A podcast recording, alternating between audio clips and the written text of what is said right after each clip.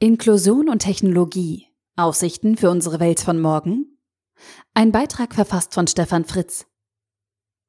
Wie sehe eine Welt aus, in der Menschen, die an einem Locked-in-Syndrom leiden, einen physischen Körper bekämen und diesen über eine Neuroschnittstelle steuern könnten? In Scalzis aktuellem Buch Frontal wird dieses Szenario Wirklichkeit. Mithilfe eines Roboterkörpers können diese Menschen in seinem Roman fast ohne Einschränkungen an der uns heute bekannten physischen Welt teilhaben.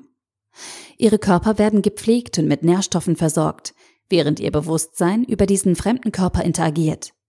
Wer sich keinen physischen Körper leisten kann, der lebt mit den anderen Locked-in-Patienten isoliert in einer abgekapselten virtuellen Welt.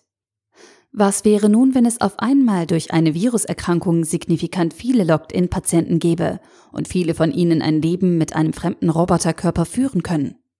Scalzi nennt sie Haydens. Und auf einmal verschwimmt die Grenze zwischen krank und normal. Sind Haydens krank oder nur eine andere Lebensform?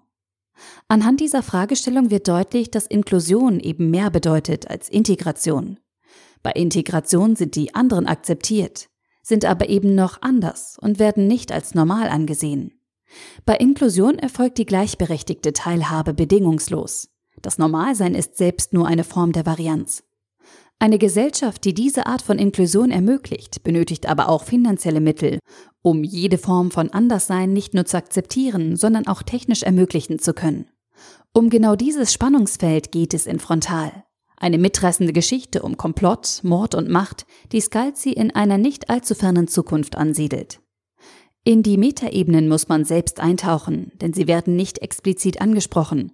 Oberflächlich betrachtet geht es in Frontal um zynisch bis skurrile Typen, die eine neue Sportliga für Haydens aufbauen, um Doping der anderen Art und um Korruption, die in ihrem Ausmaß selbst die FIFA erblassen ließe.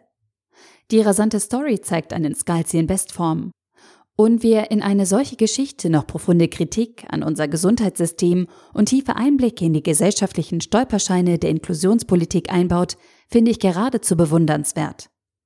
Scalzi hat mich von der ersten bis zur letzten Seite mit einem guten Krimi gefesselt. Nach dem ersten Hayden-Krimi, das Syndrom, war Frontal eine weitere Steigerung. Ich bin gespannt auf einen dritten Teil. John Scalzi, Frontal, Roman, erschien bei Fischer Tor. 368 Seiten für 14,99 Euro oder als Kindle-Ausgabe für 11,99 Euro. Der Artikel wurde gesprochen von Priya, Vorleserin bei Narando.